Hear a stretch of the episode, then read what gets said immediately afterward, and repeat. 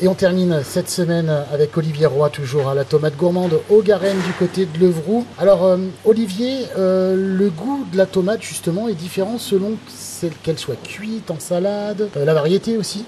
C'est la variété qui va jouer beaucoup sur le goût. Donc justement, nous on travaille sur choisir des variétés qui aient du goût. On a besoin de faire du rendement comme tout le monde, mais on a aussi besoin de faire du goût parce que comme nous on vend en direct, on a besoin que les clients soient contents de ce qu'on vend. On n'est pas, les clients identifient le produit, identifient le producteur, et donc on a besoin que le, produit qu'on vend soit, bon. C'est pas comme quelqu'un qui vend à l'autre bout du monde. Il paye au kilo, euh, le, goût il s'en fout. Nous c'est pas du tout le cas. Donc on choisit des variétés qui ont du goût. Les variétés qui sont pas bonnes, on les élimine, on les fait pas. donc c'est la variété qui va faire le goût. Après chaque, chaque variété a son goût particulier. Il y a des variétés qui vont être. Euh, enfin, on peut toutes les manger cuit ou crues, c'est le, c'est pas le souci. Mais par exemple, faire une tomate farcie avec une tomate cerise, c'est pas facile.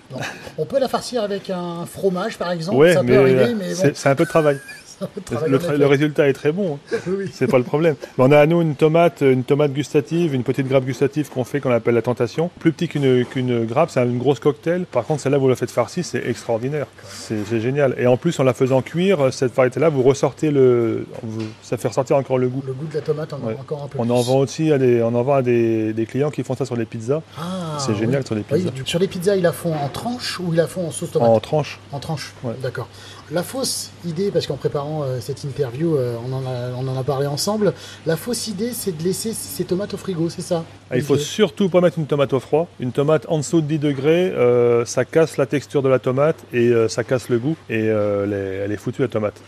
Une tomate, température de conservation, normalement, c'est 14-16 degrés. Donc le... Mais dans une cuisine à 20 degrés, c'est parfait. Hein. C'est parfait, d'accord. De toute manière, euh, plus il fait chaud, plus vous, plus vous allez les manger vite. Donc, euh, déjà. même s'il fait 25 dans la cuisine, vous allez les manger très vite, elles n'ont pas le temps de s'abîmer. c'est vrai. C'est vrai. Euh, où peut-on vous retrouver justement, Olivier? Alors, nous, on commercialise principalement donc, sur les grandes surfaces, Châteauroux et Soudain, et après aussi sur les marchés.